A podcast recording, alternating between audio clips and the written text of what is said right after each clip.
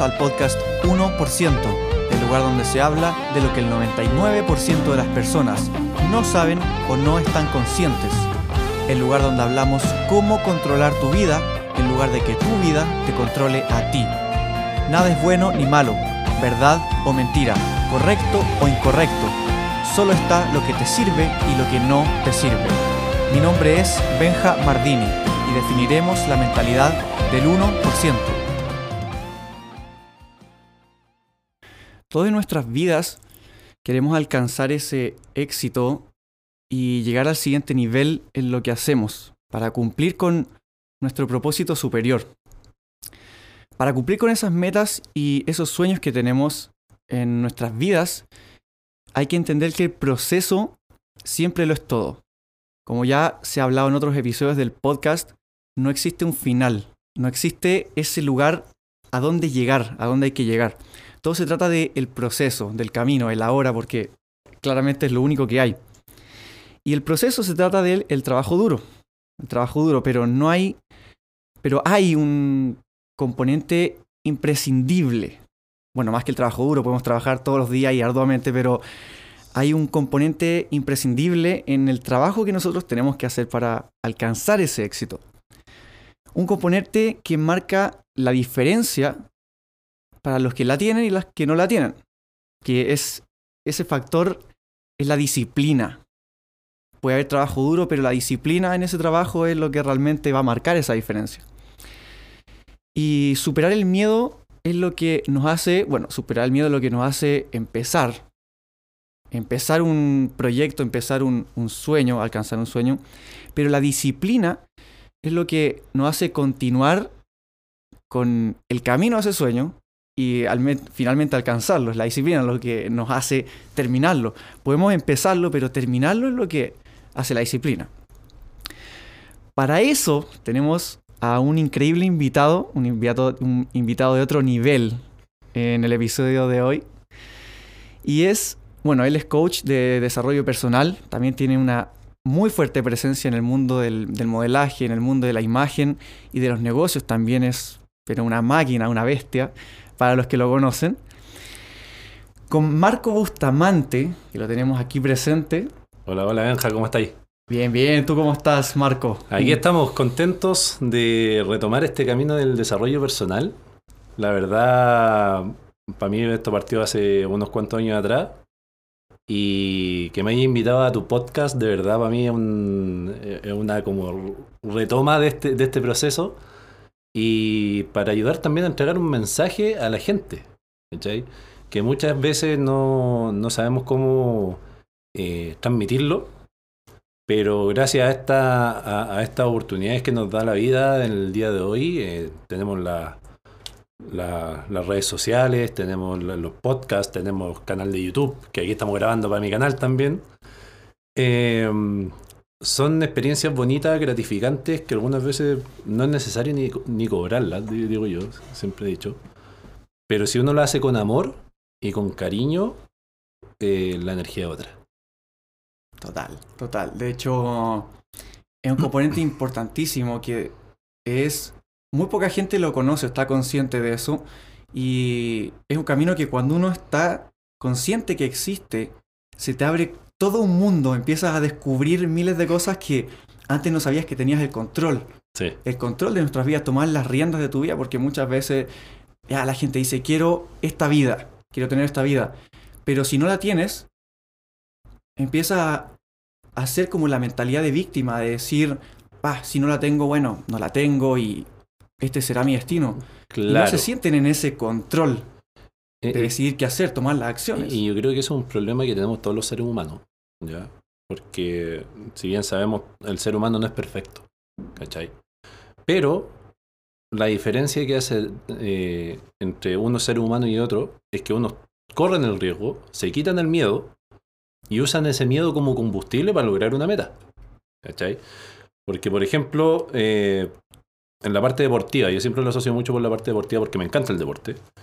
Si tú tienes una meta de, no sé, ya, va a, va a competir un campeonato, sea X campeonato, atletismo, taekwondo, sea natación, siempre uno tiene que ir con la mentalidad de voy a ganar. No importa en el lugar que seas. Que sea, lo, ideal es siempre eh, desapegarse del objetivo un poco, pero siempre con la meta clara dónde quiero estar. Si tú tienes esa meta clara, ahí entra en proceso la disciplina, eh, el proceso de, de, de desarrollo personal, el, proceso de decir esto es, lo que, esto es lo que quiero lograr y por eso voy. Y quitarse los miedos y usar ese miedo algunas veces como combustible si es que te da mucho miedo segui- eh, llegar a un, ir a un punto, del- digamos del punto A al punto B. Entonces ese es el proceso que uno también tiene que ir eh, transformándolo, pero eso va a depender netamente de la persona. Claro. Y como decías tú, de quitarse ese, pa- ese papel de víctima muchas veces que cometemos el error, el, el ser humano, de decir, ah, no, es que no, esto no es para mí. La oportunidad se te dio y eso es para ti. Y es por algo que se te dio. Claro. Solamente que uno sabe si la aprovecha bien o si la desaprovecha esa oportunidad. Ahí es donde entra como la conciencia, de verdad, ver las oportunidades. Exacto. Que sea, ahí es cuando entra como... También es un trabajo mental que se va haciendo. Lamentablemente en la sociedad que vivimos, y aquí ya me voy a ir como por, por otra área también, eh, nos crían desde pequeños eh, a ser empleados. Claro, claro. En el mundo no crían gente para ser emprendedores o para gente de, de- de negocio. O sea, yo, por ejemplo, a mí me encanta un video que, que tiene Antonio Bandera, cuando habla que en una, en una de las premiaciones se encuentra al lado con un chico y el chico le dice, ¿quién eres? Eh, que eh, soy tu admirador y todo el tema. Y Antonio Bandera le dice, ¿quién eres? ¿Me, me conoces? Le dice el chico. No, le dijo, no te conozco, era un nuevo actor, no sé. No, yo soy el dueño de Uber, le dijo. Antonio Bandera no sabía que era Uber. Claro. Dice que llega a la casa, se pone a revisar cuánto estaba facturando Uber. y ahí se da cuenta que el chico debía haber tenido sus 30 años, dice. Pero se da cuenta cuánto factura esta empresa. Y ahí es cuando dice, wow, la mentalidad para crear eh, un, un imperio, digamos, de, se podría decir, para a, tan corta edad que, que tenía este chico. Y ahí sale una, un estudio que, que se hizo en, en, en Estados Unidos, que dice que el 80% de los estudiantes o universitarios, o sea, alumnos de colegio, quieren ser empleados. Quieren estudiar una carrera, seguir el sistema tradicional, digámoslo así. Claro, claro. Estudiar una carrera, salir del colegio, estudiar una carrera, que ese- esa carrera te dé un título y con ese título ponerte a trabajar para alguien más. Exacto. Y eso era el 80% aquí en Latinoamérica. Es que igual está el tema de, el tema de la conciencia. ¿Será culpa de verdad de la gente? Porque si a la gente no se le muestra la oportunidad de que en realidad puede tomar el control, lo único que se le muestra a la gente es esto. Tienes Es- que trabajar es para el, alguien. pro- el proceso ¿Quieres dinero? tradicional. Tienes que trabajar para alguien. ¿Quieres ser alguien en la vida? Tienes que trabajar para alguien. Exacto. ¿Será de verdad culpa de la gente? En un primer momento puede que no. Porque, claro, no está enterado de eso. La Exacto. gente no sabe que en realidad se puede. Se puede no trabajar para alguien, incluso te puede ir mucho mejor. Obvio, obviamente, yo te lo digo por, por experiencia propia. A mí me, me encanta este rubro del modelaje y me- ya llevo desde el 2014 dedicado a esto y estudiando mi carrera universitaria en, en ese momento me di cuenta que no me gustaba la carrera, la terminé igual. Yo soy ingeniero en prevención de riesgo. Pero al final, el día de hoy, si tú me preguntáis, ¿me pondría a trabajar como ingeniero? Cero posibilidad. Porque partiendo, gano la mitad de lo que estoy ganando actualmente, como ingeniero. Claro. Que me esforcé cinco años levantándome temprano, en donde yo era de los que estudiaba, trabajaba y entrenaba. Y además estaba dentro de la rama de, de, de taekwondo de la universidad. Entonces, cuando tú así hartas cosas, claro, llega un momento que te, que te colapsáis, pero es un objetivo. Imagínate, yo terminé mi carrera, yo salí de la universidad el 16 de diciembre, el 29 de diciembre me puse a hacer un negocio.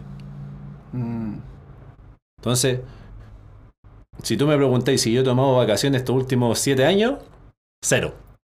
Ahí hay un tema bien interesante. Pero igual, antes de reflexionar sobre eso, eh, me llegó mucho ese tema de que si volvería a trabajar de eso y que no lo harías. Porque en el momento en que tienes esa conciencia no hay vuelta atrás. Exacto. Como que te das cuenta de que tú puedes construir todas esas cosas, no hay vuelta atrás. Ya estás, ya entraste, no hay vuelta atrás. La- cuando tú tienes conciencia, ya esa conciencia no, no la pierdes. Claro. Estás ahí. Y lo otro, el tema que habías mencionado de... mm, ¿Qué fue lo último que mencionaste? ¿De, de qué de todo? De lo que, de lo que hemos estado de hablando. lo que ibas a hablar, de lo que justo iba a hablar ahora. Ah, de que, por ejemplo, si, mm, si uno se que sea de, lo- de las vacaciones, por ejemplo, yo no Ah, me he tomado vacaciones hace siete años. Eso es, que quería, quería Que- decir alusión a eso. Igual la gente considera vacaciones de- como un escape.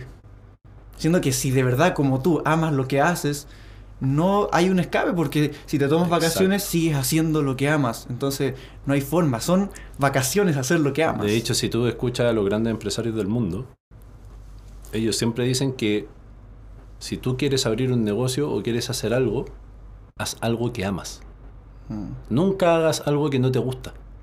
Porque ahí es cuando empiezas con el, con el proceso mental de decir, ay, es que no sé, eh, no sé si quiero seguir con el negocio y te terminas yendo a quiebra. claro. Pero si haces lo que amas, nunca, te lo juro, nunca vas a estar con la mentalidad que para ti es un trabajo duro, que para ti te está matando el trabajo. No, lo vayas a hacer con tanto amor y con tantas ganas que vaya a estar, tu, tu energía cambia. Tu, tu felicidad cambia, andáis más contento, andáis más feliz, andáis con, con mayor power para hacer las cosas. Entonces cuando tú estáis con esa mentalidad de decir estoy haciendo lo que amo y no haciendo lo que no amo, lo que no amo, ahí es cuando te cambia el switch. Y ahí es cuando tú dices, ya, este es el camino. Mucha gente se va por, el- por el otro camino. Que sea, yo lo veo a, a diario cuando transito en el, en el transporte público, que tú ves a la gente y no anda feliz. Claro. Y claro, da, la- da un poco de pena a la vez, porque tú decís, si estudiaste una carrera que tanto te gustó, o estás trabajando en algo que te gusta, ¿por qué no estás feliz? Y ahí te das cuenta que al final trabajar para otras personas, al final, Mm, una, claro. te termina matando, dos, no eres feliz, porque tienes que estar de 8, por- de 8 de la mañana a 6 de la tarde, por ejemplo, en, en un trabajo tradicional, donde no, no, no tenéis tiempo, con suerte, pa- para almorzar, y que estéis con tu, je- con tu jefe acá al lado, que te está diciendo todo lo que tenéis que hacer a cada rato, y si, no, y si, y si te encuentras un detalle, te reta, en vez de decirte, oye, ¿sabéis qué? En esto fallaste, ¿cómo lo podemos mejorar? Claro, claro. Ahí también va la mentalidad de líder. Sí. ¿Cachai? Que mucha- muchos eh, jefes no tienen esa mentalidad.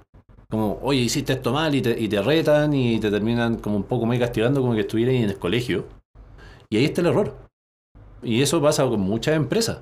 Yo, yo lo he visto con muchas empresas que eso de, de que los jefes al final son como tu, el profesor que odiaba ahí en el colegio y que te retaba cada rato. Entonces, en vez de decir, oye, ¿sabéis qué? Vez- más, más que jefe, soy un líder y yo los voy a ayudar a levantarse. Si tú estás fallando en esto, ¿cómo podemos mejorarlo? O si no, veo cuál es tu mayor fortaleza, te cambiamos de puesto donde más te guste y la otra persona que tiene la, la fortaleza que, tú te- que a ti te hace falta, te colocamos acá. Esa es la Claro. mentalidad que tienes que tener. Como la mental- mejor persona en su puesto adecuado. Exacto. Haciendo lo que debe hacer. Y también funcionar más como un guía. Porque también hay varias imágenes que lo muestran que el jefe está como arriba de un pedestal gigante y le dice a todos qué tienen que hacer, qué tienen que hacer.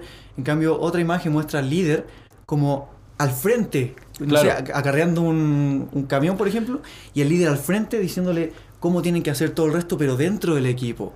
No como diciendo que los que tienen que hacer. Y eso también va en- es, un, es- es un trabajo que se hace de mentalidad con, con líderes de empresa en realidad el, el día de hoy. Que ahora está como más, más concientizado y se, Mm. se trabaja un poco más. Pero antes era solamente era el, el jefe el que, como, el- como decir tú, el que va en la silla y van todos los abajito Claro, cargándolo Claro. y él va dando la orden. En cambio el líder es el primero en estar en el sentido de que si vamos a lograr una meta, él es el primero que agarra la cuerda y va tirando la cuerda y todos los demás van detrás. Siempre, a mí me gustan, siempre me han gustado lo- los lobos, por, por eso mismo, por el sistema de liderazgo. Claro. Porque el lobo, el, el lobo alfa siempre va adelante o atrás, siempre cuidando la manada. claro. Que, o sea, adelante mandan al más fuerte, muchas veces. Van todo, todo la- las lobas, las crías, los lobos más ancianos. Y al final va el lobo alfa. Y el lobo alfa el que va cuidando el resto. Que nadie se quede atrás. Que nadie se quede atrás. Al medio va otro, lobo- otro de los lobos más fuertes en, en caso de, de que los ataquen o algo. Siempre están Mm. unidos, pero van trabajando todos por un mismo fin. Hay un tema igual de que no siempre el líder debe ser el más fuerte. Exacto. Simplemente el que sabe liderar a toda la gente y que sabe poner al más fuerte, sabe dónde ponerlo y ponerlo al frente para que proteja a todos, pero no necesariamente el más fuerte tiene que ser el líder. Exacto, es más que nada el líder el que identifica la- los pote- lo- las potencias de cada uno Mm. y sabe dónde colocar a cada persona para ese, ese eh, objetivo final, digámoslo así. Claro, esa persona como más estable, que es más Claro. estable en su vida, que está más consciente, que ha creado como esos hábitos en sí para construirse, que sabe cómo manejar las cosas y de hecho, bueno, ahí entrando también un poco al tema, para crearse como ese líder, como esa persona consciente, debe tener cierta disciplina para no quedarse atrás en el camino, quedarse atrás en la vida. Obviamente. Entonces, es necesaria una disciplina en tu vida para construir esas cosas y no dejar esos hábitos atrás y que se te vaya comiendo la vida en el Mira, fondo. de, de hecho, aquí en el celular el otro día, justo cuando estábamos hablando sobre hacer el podcast,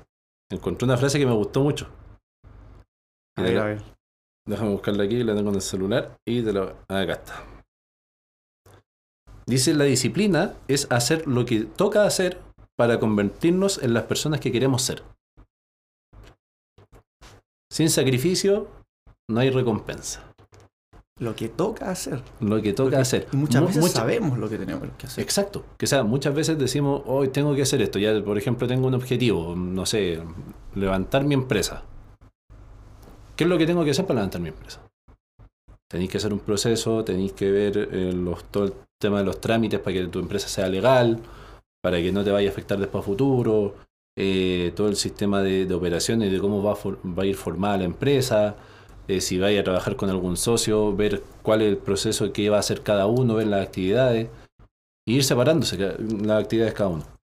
Pero muchas veces decimos, ya, vamos con esta empresa o vamos a hacer esto y te quedaste ahí. Es lo mismo que con los entrenamientos.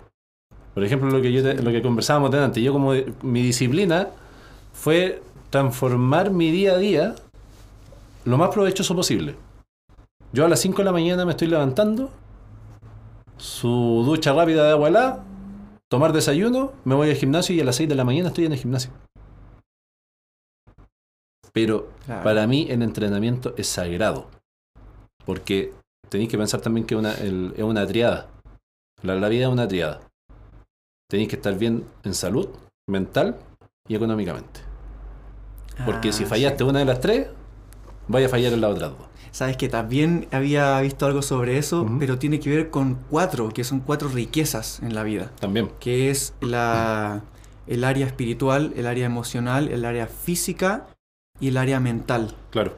Entonces, esas cuatro riquezas tienen que ser construidas día a día, pero en realidad son, bueno, depende a qué lado lo enfoques. Claro, que sea como, por ejemplo, para la disciplina es, como, como, como te leía recién, es hacer lo que tengo que hacer, ¿cachai?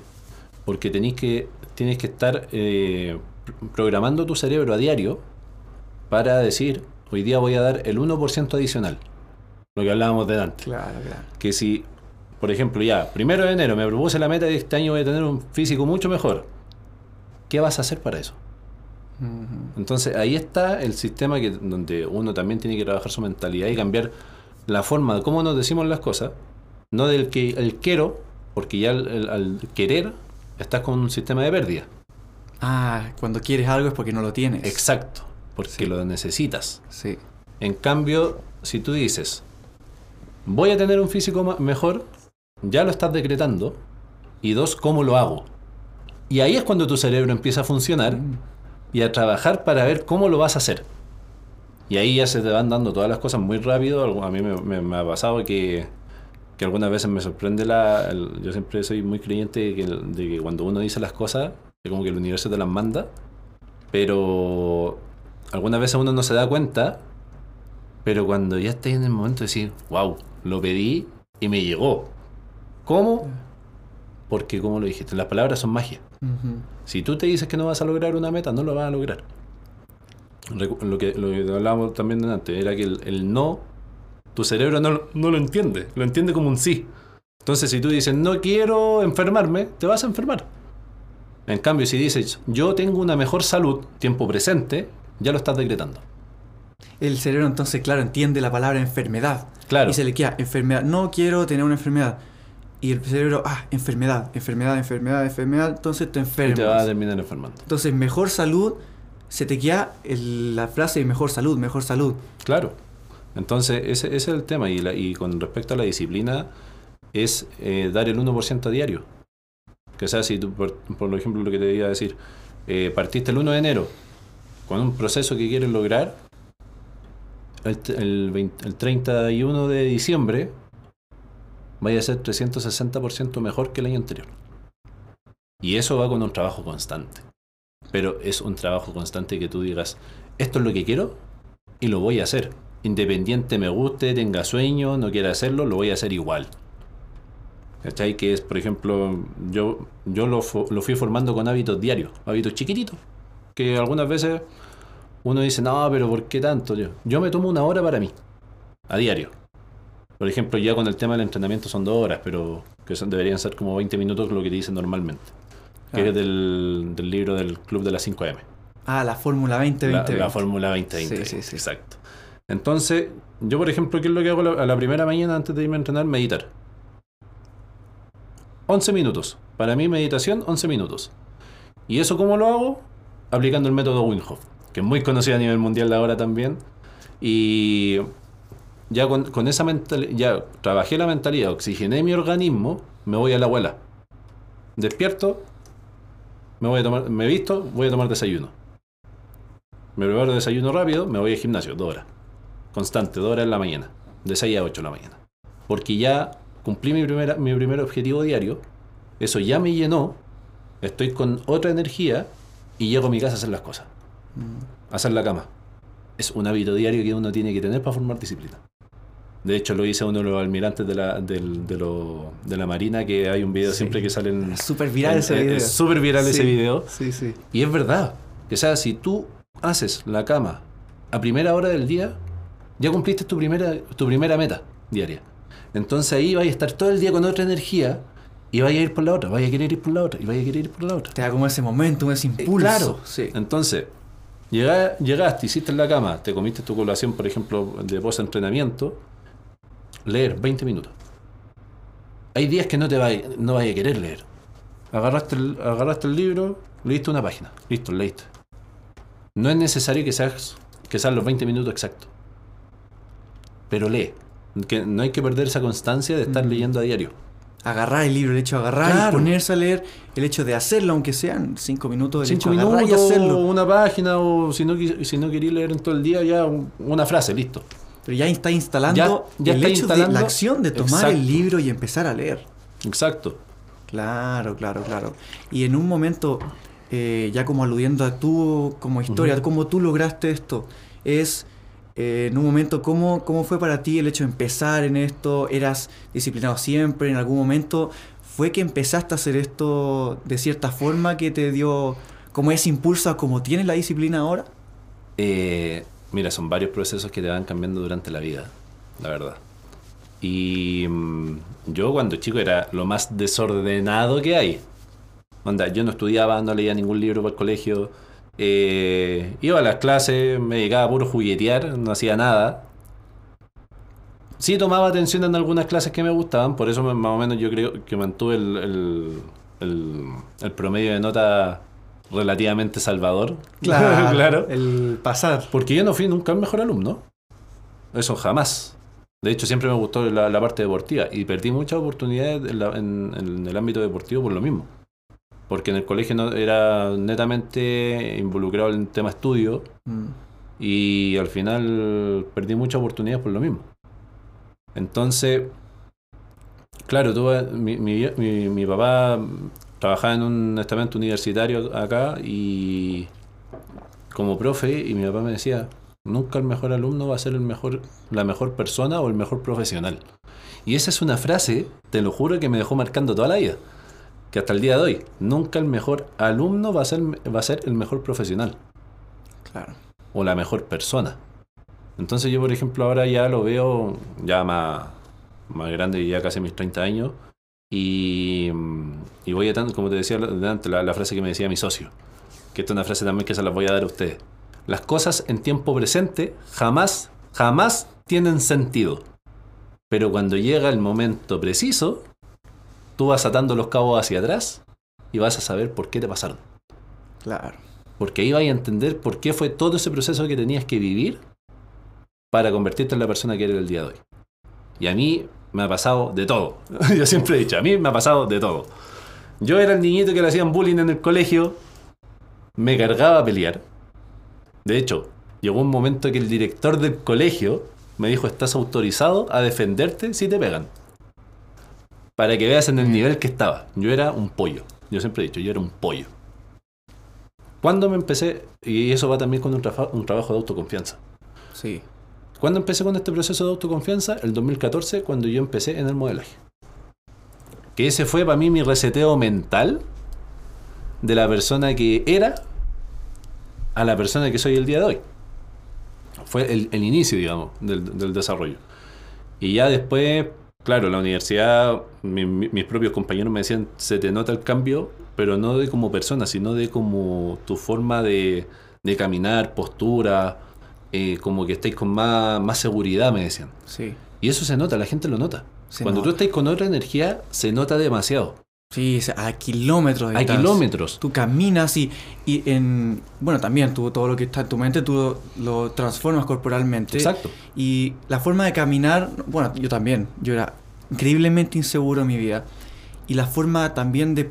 Yo me di cuenta, yo mismo, nadie me dijo. La forma de caminar era más encorvada, la cabeza Claro. para adelante, para abajo, mirando para abajo.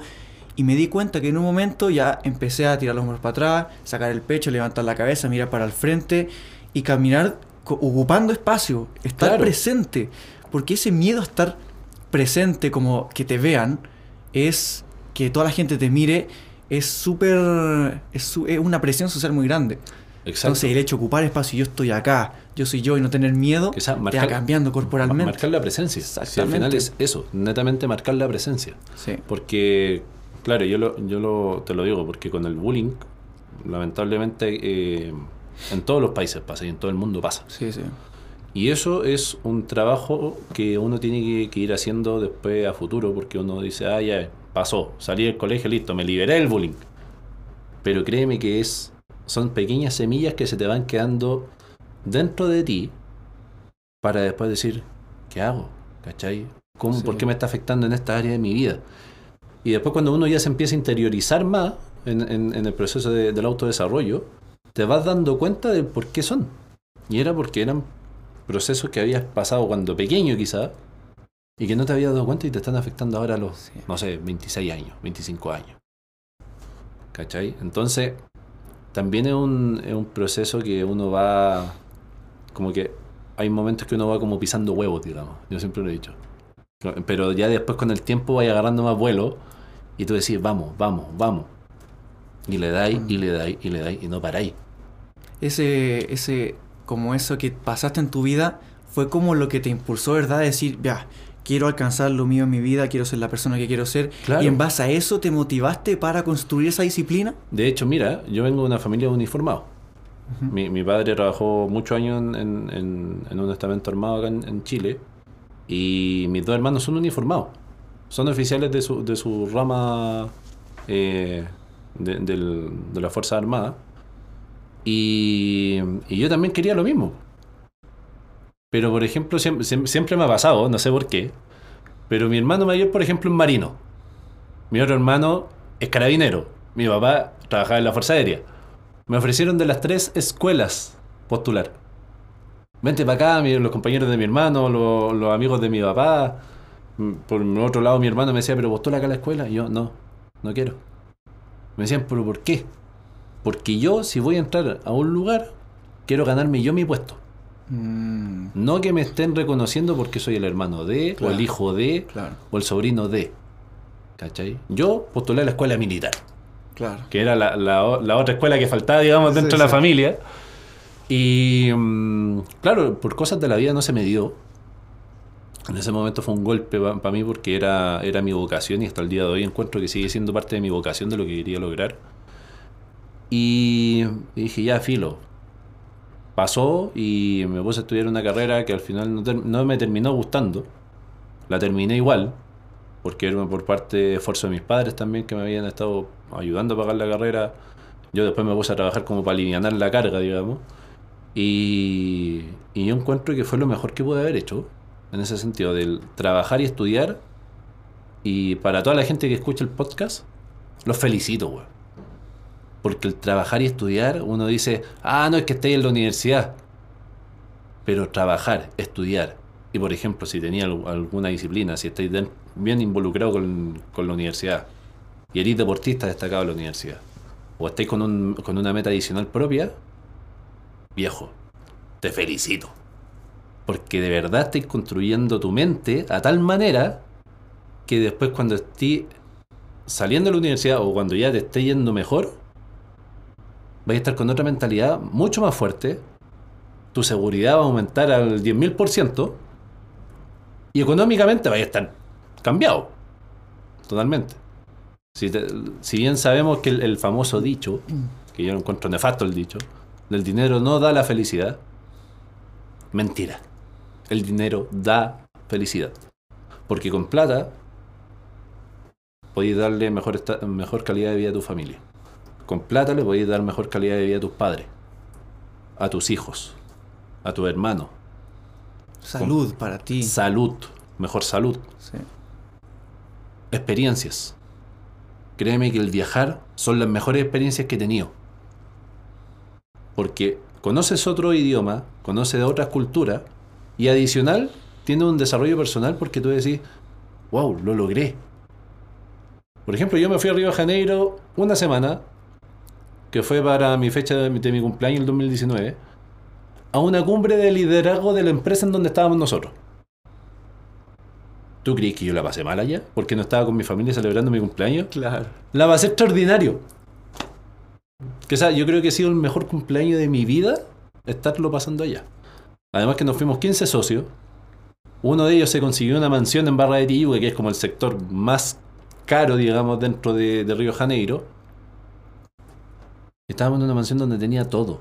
Playa privada, eh, te- hacíamos asado, celebramos los cumpleaños, porque justo estaba de cumpleaños yo un el día, por ejemplo, martes, y el jueves estaba de cumpleaños un socio mío. Entonces matamos dos pájaros de un tiro, hicimos un asado. Eh, Teníamos piscina. Después lo- el fin de semana estuvimos tres días de inmersión total escuchando historias de gente de éxito. Gente de la pobreza que vivía en favelas que pasaron a ser multimillonarios. Personas que, por ejemplo, no, eh, no sé si van- muchos conocen a Rogelio Minotauro, que es uno de los eh, luchadores de la UFC. Ah, Con él nos estuvimos capacitando. Una hora de capacitación con él. Te juro que esa, esa, mundo. esas experiencias te explotan la cabeza. Entonces, por ejemplo, yo tengo socios míos que anteriormente habían ido a los seminarios de, de, de- ¿cómo se llama? De, de que está el documental en Netflix de Tony Robbins. Tony Robbins, siempre se me olvida. Sí, sí. ¿Cachai? Fueron a ese justo esa fecha que fue el documental, fueron al evento de Tony Robbins. ¿Y por qué? Porque la empresa los ayudó a que fueran. Ah, claro. Entonces, claro, cuando tú vas teniendo ese desarrollo tan potente, tú decís, claro, muchas veces hay experiencias que tú decís, ¿cómo lo hago? No tengo la plata. Porque, por ejemplo, un evento de Tony Robbins son arriba de 2.500 dólares la entrada, que es una semana completa. sí. Pero yo he escuchado historias de personas que han vendido su cama, vendieron todos sus muebles y fueron al Claro. evento. Sí, de hecho, hay una historia. Hay en una el historia de la chica. Que vendió, pero todo, toda su Todo. casa para ir al. Todo, sí, todo, todo, y fue al seminario. Claro. Y después él la tomó para que fuera parte de los coaches del grupo de él. Mm, Es decir, una sola diferencia de, de un- de una experiencia que quisiste tomar te puede cambiar la vida totalmente. Y la, el tema de, de la disciplina es una decisión que tomas como ya... Porque me interesa demasiado el tema de la disciplina y hay personas que, claro, no han vivido eso en su vida que lo impulsan, pero Claro. ¿cómo, cómo construiste eso de empezar algo en, en tu vida y no perder ese hábito y darle y darle y hasta el día de hoy levantarte a las 5 de la mañana, pararte y ir a tomarte una noche helada de partida, ir a tomar desayuno, ir al gimnasio y constantemente. Yo eh, muchas veces he querido eh, construir un nuevo hábito, Ujú. duro una semana y ya empieza, no, que nada, y empieza a, a pasar el tiempo y no voy cumpliendo, dejo cumplirlo y se va el hábito. Ya, eso va también tomado de la mano con, la- con las metas propias. Si tú tienes la meta clara, vas a formar la disciplina y se va a formar sola. Que o sea, va, va- va a ir mejorando este, este 1% diario. Yo siempre recomiendo a la gente, lean libros de desarrollo personal. No lo tomen como un gasto. Es la mejor inversión que hay. Sí, sí, sí, Y te, totalmente. y te- y te lo digo por experiencia. Yo antes era como, no, no me gusta leer, que aquí, que allá. Y sacaba excusas. Y sacaba excusas y me autosaboteaba a la vez. Pero cuando empecé a leer libros de desarrollo personal, te juro que ahora voy por la calle y veo, o- o veo una a un local de libros donde te- veo un libro que no tengo, me lo compro. Y así, me lo, y me lo voy leyendo constantemente, todos los días. Pasa lo mismo, me pasa lo mismo. Todos los días. Y antes era como pasaba por, por, por una biblioteca o algo. No, sale, salía corriendo. Sí, tampoco. A mí en los libros del colegio tampoco me los leía. Me cargaba a leer, me aburría, me quedaba dormido. Pero era el hecho de tener como un, un, un porqué muy fuerte. Como decir, ¿por qué estoy leyendo? No es que me guste el hecho de leer, Claro. sino que me gusta lo que me da la lectura. El por qué estoy leyendo, no el hecho de leer, de seguir palabras y no. Me gusta el por qué estoy leyendo y lo que me da la lectura. Y, ta- y también va por otra cosa, ¿eh? de que. de cómo aprender a estudiar los libros. Porque, por ejemplo, si te vas a comprar un libro de desarrollo personal, tienes que estudiarlo.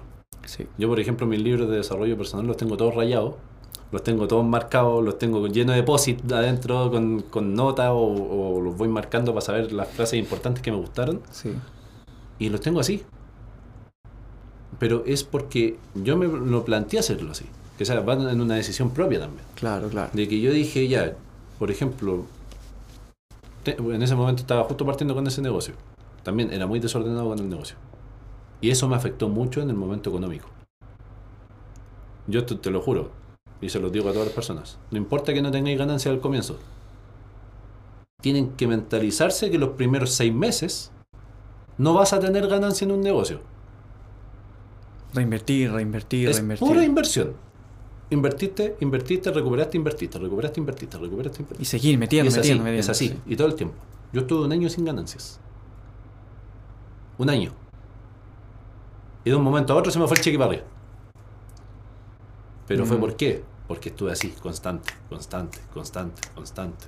¿Y por- te pasó en un momento que dijiste, ya voy súper bien, y empezaste como a decaer un poco en decir, pucha, será, y, y hay días que no cumplías con tu negocio, hay días que sí, y como que estaba ahí entre, entre tenías la disciplina, pero no, y como ese problema de constancia. Que sea obvio, obvio, y va a pasar.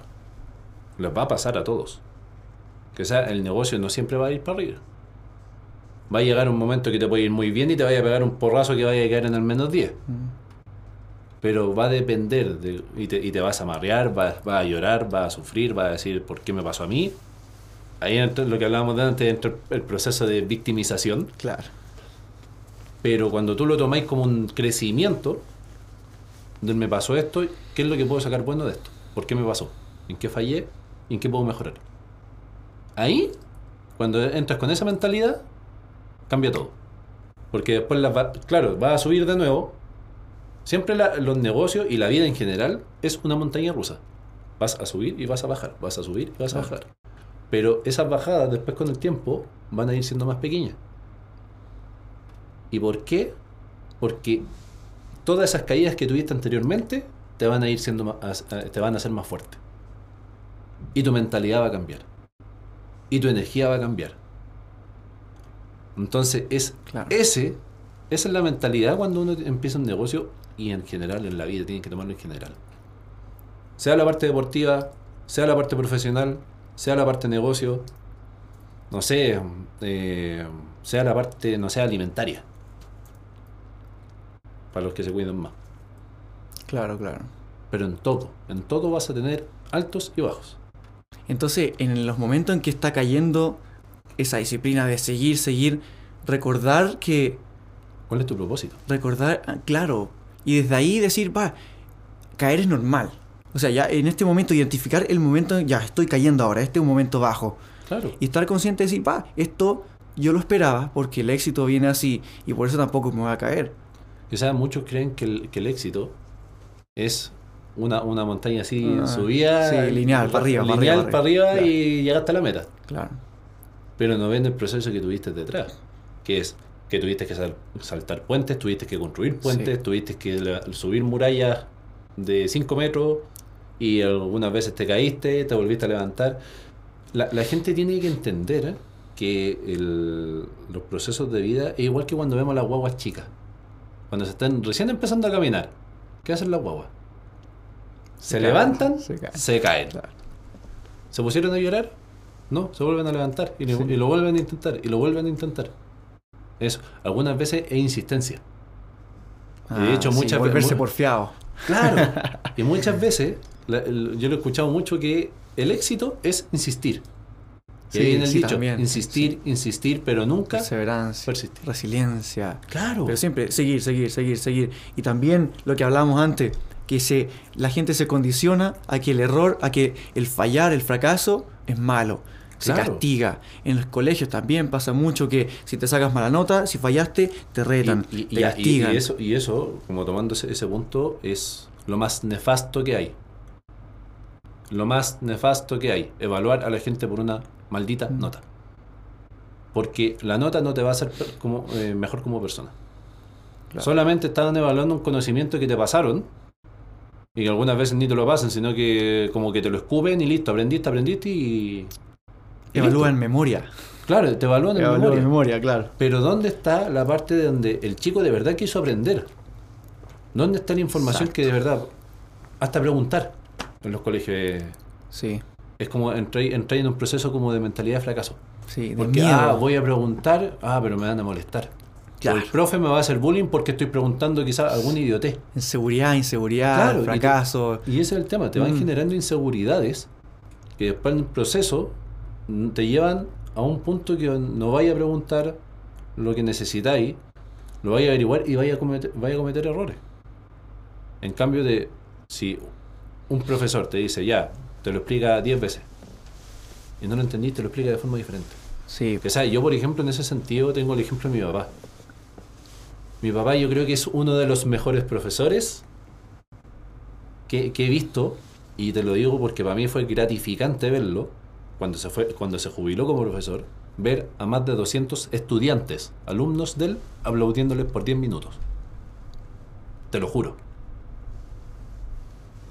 Generaciones de generaciones de estudiantes universitarios.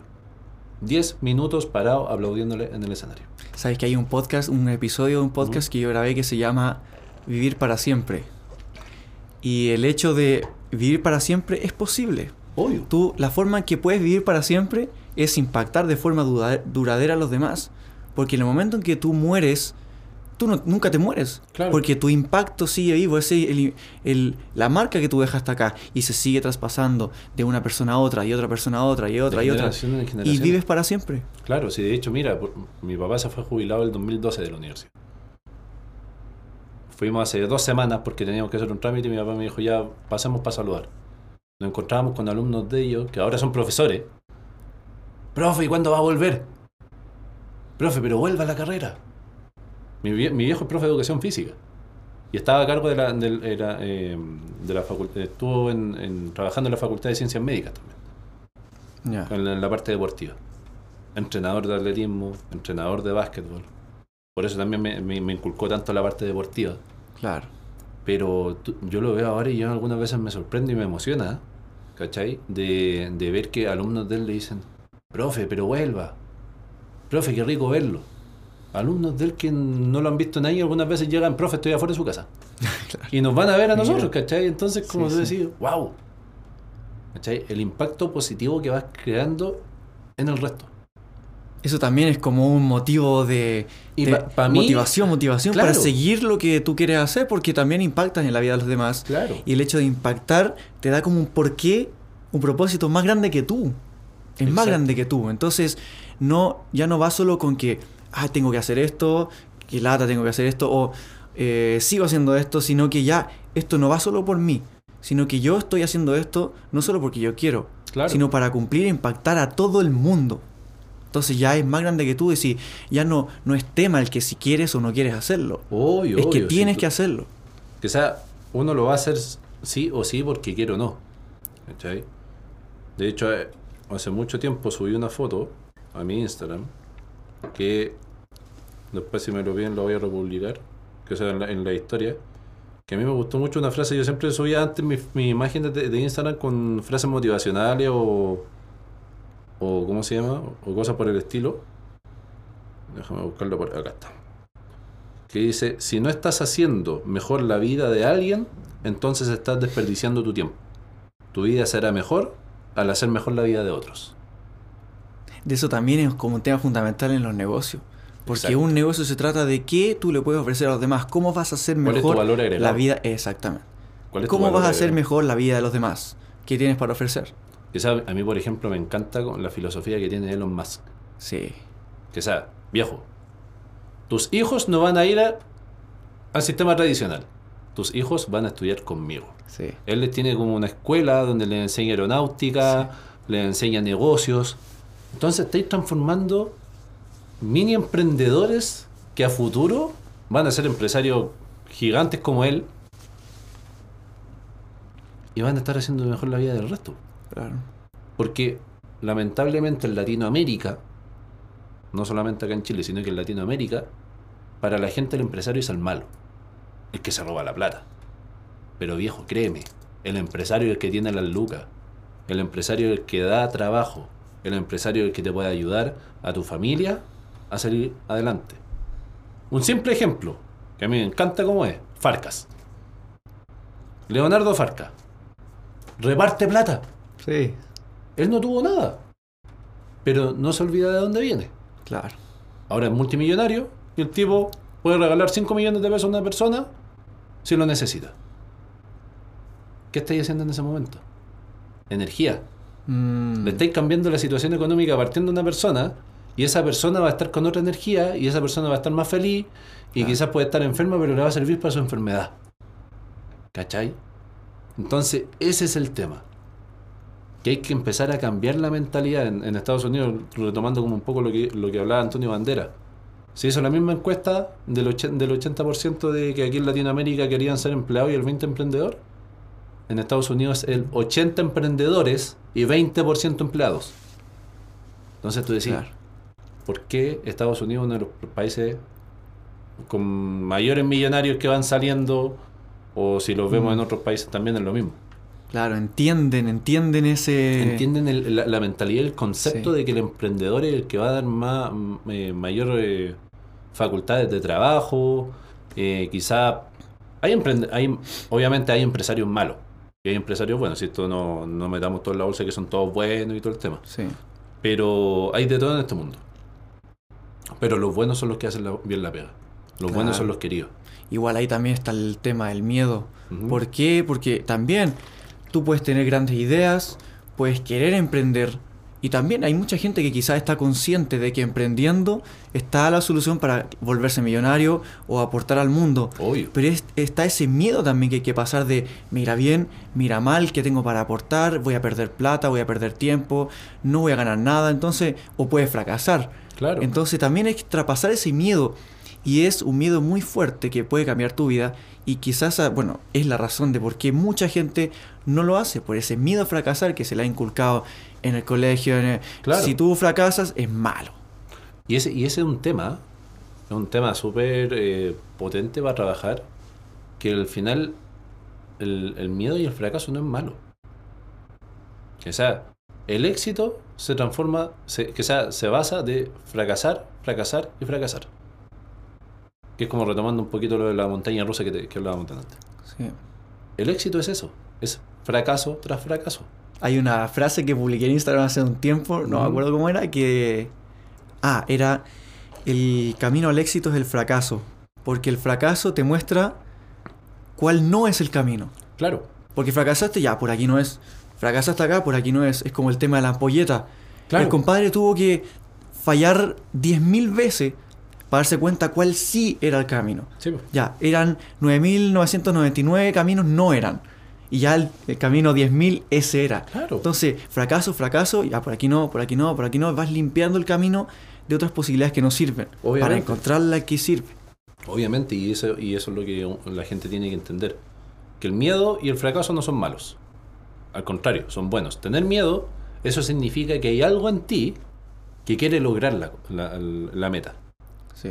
Obviamente para, to- para todo va, va a llegar con miedo. Si va a competir a, a, no sé, pues, a una competencia internacional, sea en la parte deportiva, sea canto, va, va a llegar con miedo.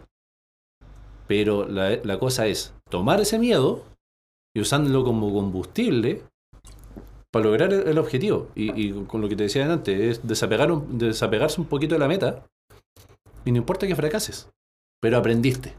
Claro. Ese fracaso te llevó a aprender a dónde, por ejemplo, en la siguiente situación o en el siguiente campeonato, vas a lograrlo. Porque la falla que tuviste ahí o el fracaso que tuviste te va a hacer mejorar. Y te va a hacer mejorar para, que el- para prepararte todo un año de campeonato para el otro año decir, ya, voy a mejorar en esto y lograste la meta. Y ha pasado con muchos atletas. Lo he visto en muchos atletas, lo he visto en muchos competidores internacionales que tú los ves en los Juegos Olímpicos algunas veces y fracasan el primer año, fracasan el segundo y ya llega el tercero y el tercero lograron más de lo que, de lo que habían intentado los años anteriores. Claro. ¿Qué te está diciendo ahí? Que el fracaso y el miedo no, no son excusas. Se crece más todavía. Se crece más. Está ese problema del miedo a fallar porque te equivocas, está mal. Claro. Te, te retrocedes, te equivocas, se piensa que retrocedes. Y, y eso también es un tema por cómo ha sido, hemos sido criados con, con respecto al, al sistema de, de vida, digamos. En los colegios nos no, no, nos enseñan que fracasar es malo, eh, el miedo es malo, y no nos enseñan que el fracaso, y sabéis que te tuviste un 3,5, pero en la otra prueba podéis mejorar. Claro. ¿Me entendí? Entonces, yo creo que muchas veces eso es lo que nos termina afectando después a futuro. En la universidad también. La universidad estás estudiando una carrera y te, te dicen, ah, no, ya fracasaste. Te fue mal, te va a echar el ramo. Pero no te enseñan cómo podéis mejorar para la Sí. siguiente prueba. O en qué fallaste en la prueba anterior, ya mejor en esto para que te vaya bien en la otra. A mí me pasaba que, por ejemplo, yo, yo iba a los campeonatos de, de taekwondo de la universidad. Y íbamos a competir, nos preparábamos todo el semestre, íbamos al, al, al, al intercede, y muchas veces fallábamos. Pero créeme que cinco años seguidos nos llevamos la copa al primer lugar. Porque íbamos con la mentalidad ganadora. Claro, eso Y no, es. y no importa que uno se cayera, o no importa que uno fracasara, o que sacara el segundo lugar. La meta era la copa. ¿Cachai? Entonces, claro, ya llegaba el, el último año y que lo- la, lo- la otra sede nos decían, ya, ya viene Maipú. Ahí viene Maipú, ya, perdimos la copa. Ah, Pero ya sabían porque nosotros teníamos otra mentalidad. Claro. Nuestro profe nos enseñó otra mentalidad Y que que decíamos, vamos por resultado. esto, vamos a la copa y vamos por ello. ¿Tú crees que yo me llevé alguna medalla de oro en los campeonatos? Segundo lugar siempre. Pero era netamente, pero yo daba lo mejor. Claro. No, me- no me importaba sacar el segundo lugar, pero yo daba lo mejor. Sabes que hay un tema también de la culpa. Uno cuando empieza a fallar, se empieza a culpar, se empieza a culpar, se empieza a culpar, se empieza a culpar. Y eso es, pero nocivo, nocivo. Que te empieza a... La culpa te come por dentro. Sí, Y obviamente. también esto lo hago referencia a los hábitos, a la disciplina, que uno se empieza a culpar por no cumplir, no sé, por ejemplo, llevas 10 días levantándote a las 5 de la mañana y un día no lo hiciste y te culpas, te castigas de decir, no, no lo, no lo cumplí, no lo cumplí, te- Claro, te, fallé- castigas, te fallé, castigas. Y de ahí en adelante vas cayendo porque te vas creyendo que no eres capaz. Como fallaste Claro. una vez, no eres capaz, no eres capaz, no soy capaz, no eres, al final lo botas. Imagínate a mí. Eso igual me interesa saber eso, cómo, a- a mí me- cómo de hecho, me pasó eso. ahora últimamente. Eh, por el, exceso de trabajo que he tenido, porque yo soy de las personas que, que trabaja en exceso, no, no es una cosa que, que- me dé descanso. Yo, por ejemplo, en mi negocio anterior, algunas veces pasaba de largo toda la noche trabajando con, el equipo. Estoy hablando, terminábamos la tercera reunión a las 9 de la noche, nos íbamos por una casa y estábamos hasta las 6 de la mañana eh, viendo cómo mejorar en el negocio.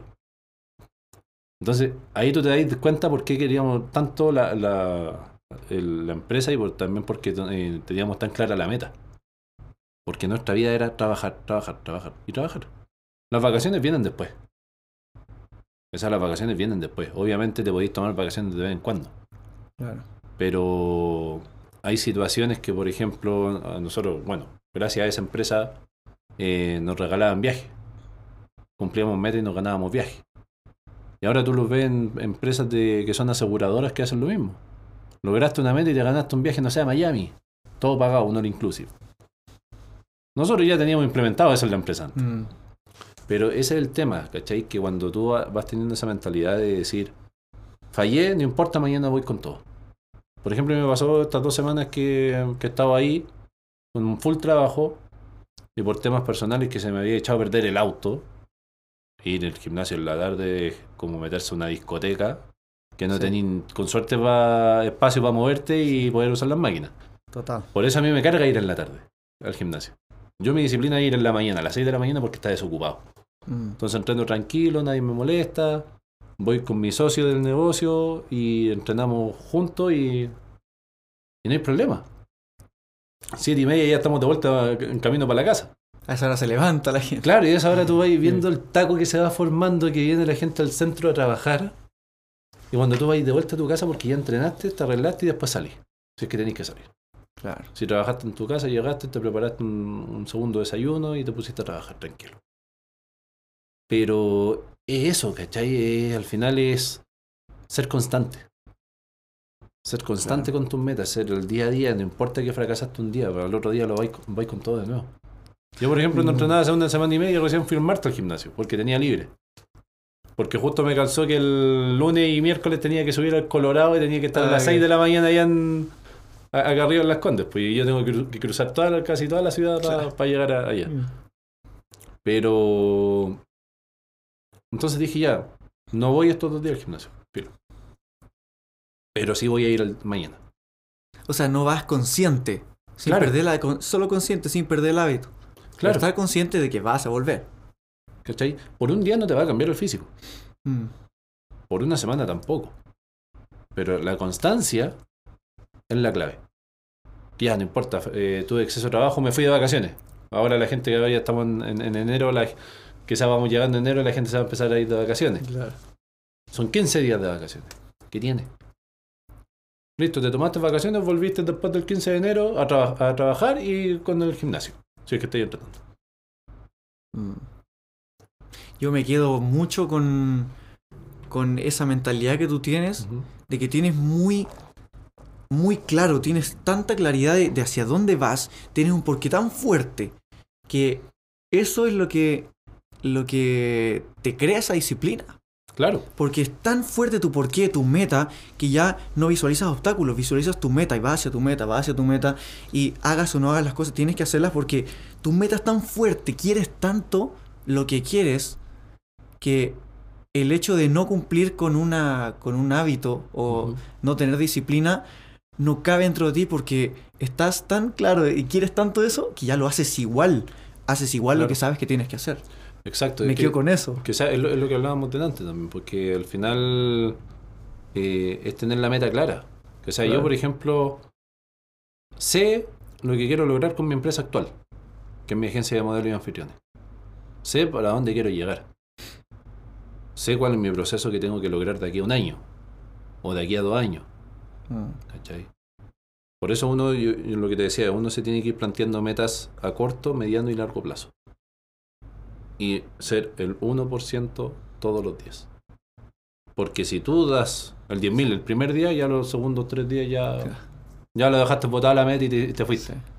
En cambio, son, es como- tenéis que pensar que es como un vasito con agua. Una gotita todos los días. ¿Qué va a pasar? O sea, llenar el vaso. Que va a, llegar, va a llenar el vaso y va a llegar un momento Otro que ese vaso va a ser desbordado. Claro, Y va a tener que colocar otro vaso más. Mm.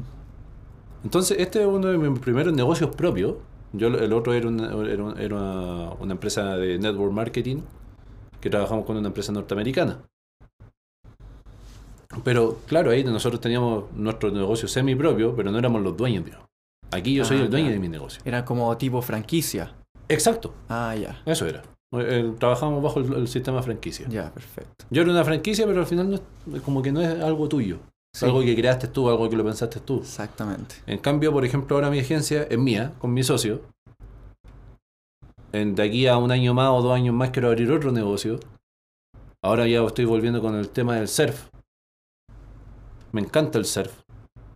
Entonces, darme mi tiempo también para irme para la playa a hacer surf.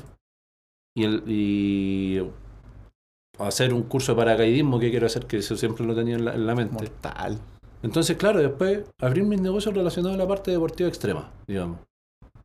No sé, hacer rafting, tener una, un- una empresa de turismo aventura, por darte un ejemplo. ¿Cachai? Pero son cosas que una cosa te lleva a la otra. Mira, acá eh, hace alusión muy importante el tema musical. Porque bueno, yo de profesión soy músico, yo estudié guitarra y pasaba exactamente lo mismo. Uno, eh, uno no podía estudiar antes de la prueba. Por ejemplo, si tenía que tocar un Obviamente. tema en la guitarra, tú no podías estudiar un día antes de la prueba. Porque darlo todo, eh, ya, y aprenderte todo y al día siguiente ya, ya no lo puedes tocar. Entonces todos los días, todos los días tenías que practicar un poquito, un poquito, un poquito, un poquito. Y así vas a construir el, el hecho de tocar increíble. Obvio. Porque tienes que todos los días practicar, porque lo que tocas hoy, mañana ya no te sale igual, te sale un poquito peor. Claro. Pero sigues y sigues ya para aprenderte un tema una semana, por ejemplo, que te salga bien.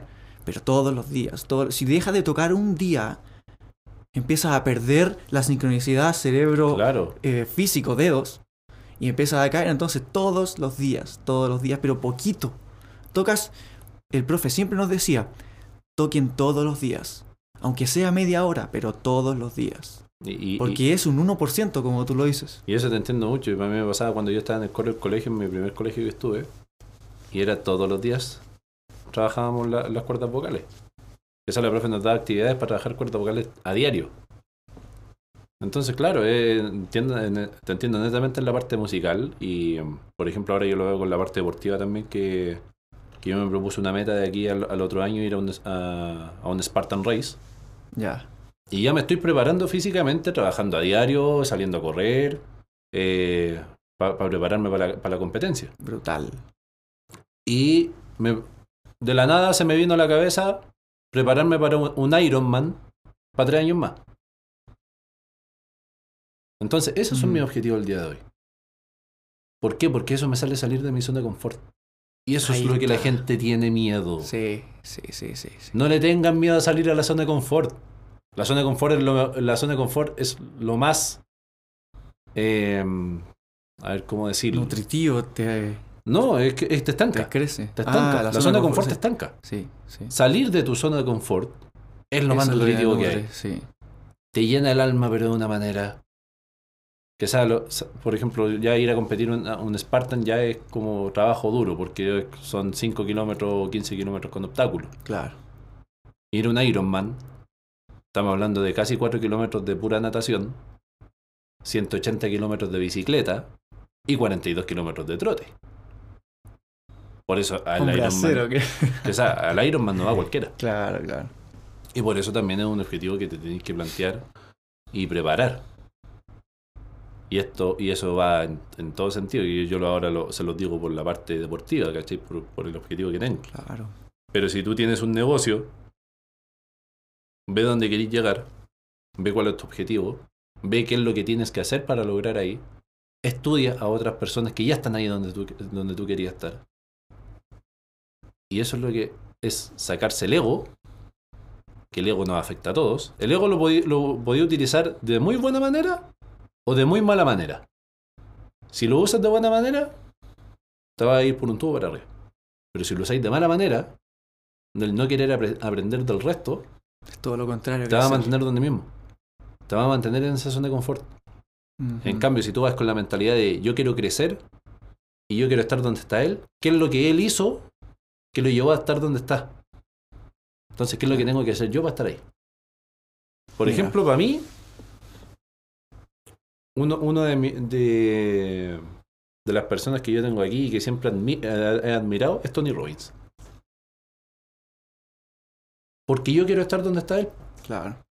O sea, dando charlas con 5.000 personas, motivando a 5.000 personas que cambien su mentalidad, motivando a 5.000 personas que hagan un cambio de vida, que no importa los fracasos que hayan tenido o las situaciones que hayan tenido en su vida, sino que llevarlas del punto A al punto B.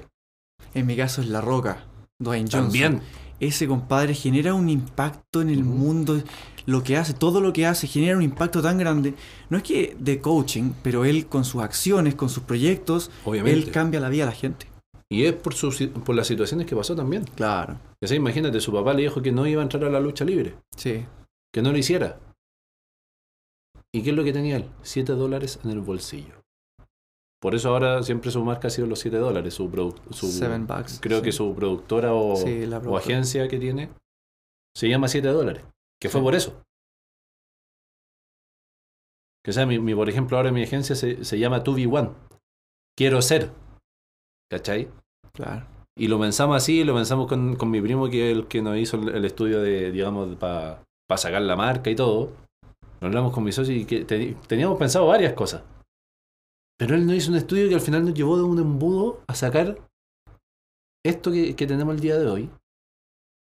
Que lo estamos haciendo funcionar de a poco.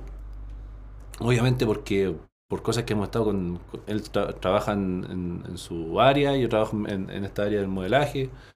Pero da poquito.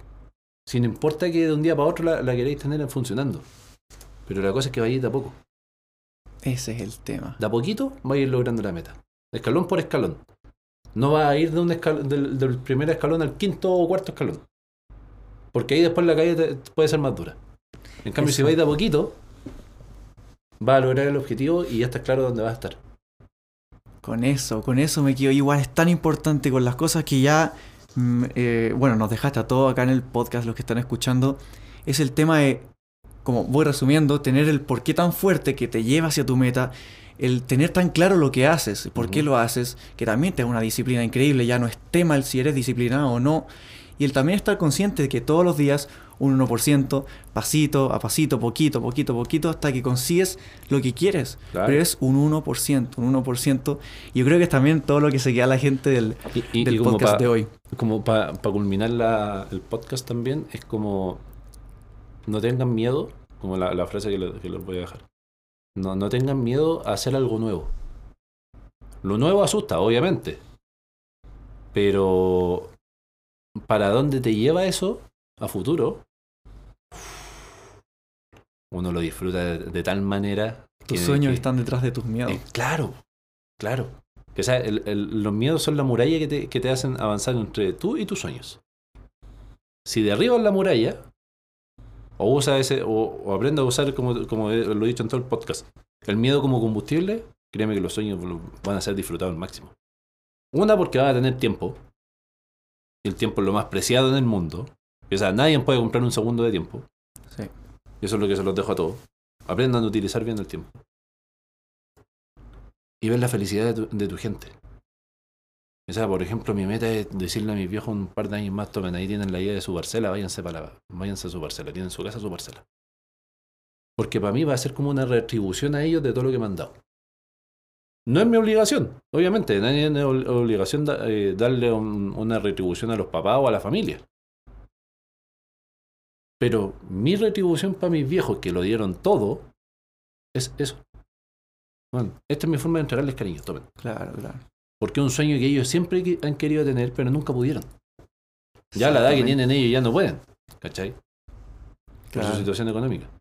Pero si yo tengo la posibilidad y tengo la situación econo- económica en un par de años más de lograr decir, tomen, ahí tienen, váyanse para allá. Listo. Yo con eso ya Mm. soy feliz. Es el impacto finalmente, impacto en tu familia, impacto en tu gente, pero eso que dices que es el retribuir a tu gente, retribuir al mundo y impactar, eso es fundamental y Impactar es una de las cosas que te mueve también. Y de verdad, bu- bueno, yo estoy increíblemente agradecido, de verdad, y las cosas que, que- porque este valor está gratis. Tú te metes a Spotify, pones play y todo este valor que puede costar mil dólares, tres mil dólares, está gratis. gratis. Imagínate que es un cambio de mentalidad. Y esto te puede construir por toda tu vida. Por eso yo estoy increíblemente agradecido también de que estés compartiendo esto conmigo también, porque a mí también me sirve pero un montón, un montón. Y a toda la gente acá que lo está escuchando, de verdad que estoy increíblemente agradecido. Y de vivir tus experiencias también, las que nos dices, que uno las vive en el fondo porque te escucha y uno se pone en su lugar, en tu lugar. Pero de verdad, bueno, poniéndole ya, como culminando este podcast, poniéndole fin, estoy increíblemente agradecido y me quedo con esas palabras que tú dices. ¿no? que Y, te- y tema- constancia, pasito a pasito, el por qué, el retribuir al mundo, el impacto. y el por qué es lo más importante. Y eso, eso con, con- con eso yo creo que, que termino por mi parte. Eh, el por qué es lo más importante. El por qué quiero hacerlo. eso es lo que te da vida, lo que te Claro. hace moverte en tu vida. Si no es porque no, no estás vivo. Si no hay movimiento, lo que no se mueve está muerto. O sea, un- un- el, el agua quieta es agua estancada. El agua siempre está en movimiento. Increíble. Así que, Benja, te, te agradezco de verdad esta oportunidad. Me, me hiciste llenar el, el- el corazón. Te juro que me, que me dejaste feliz hoy día porque hace mucho tiempo eh, estaba con esto de como de volver de nuevo con el tema del coaching. Y ya con esto hoy día, te, te juro que me llevo el corazón lleno. Me voy súper feliz y tema hay de sobra. Ya así, yo creo que, sí, que se van a venir otros podcasts más juntos y que yo soy Seguro. feliz de estar ahí. Y agradecerle a la gente que nos va a escuchar también. Agradecerle a la gente que nos va a escuchar. eh, después lo vamos a estar publicando en las redes sociales, en, la, en, el ca- en mi canal de YouTube, lo que se logró grabar con la cámara. Sí, parece. Sonó un río, parece que Sí, se, se ahí vamos a ver. Sí. Eh, pero vamos a estar subiendo eso a mi canal de YouTube. Así que totalmente agradecido. Me diste un, también te agradezco a ti porque también me diste un impulso de volver con esto. Que lo tenía ahí estancado un, un poquito. Y, y nada, feliz. Un gusto. un Muy, gusto muy feliz. mí.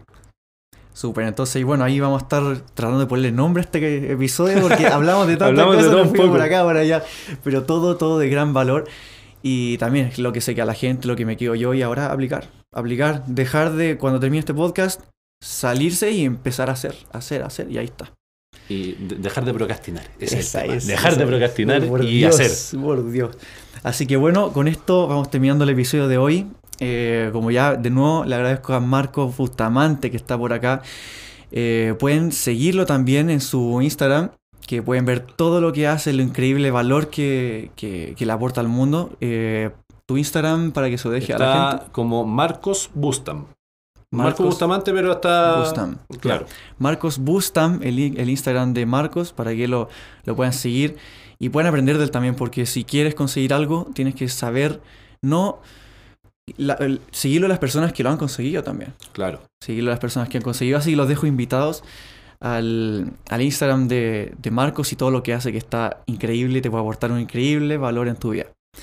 Así que nos vemos en otra ocasión. Nos vemos en otra ocasión. Van a pasar muchos podcasts, mucho valor que ofrecer. De nuevo le agradezco a ustedes también que se tomaron el tiempo de escuchar todo este podcast, que es el podcast más largo que he hecho. Eh, pero agradecerle a ustedes también de que están tomando acción, de que mm, se tomaron el tiempo de escucharlo.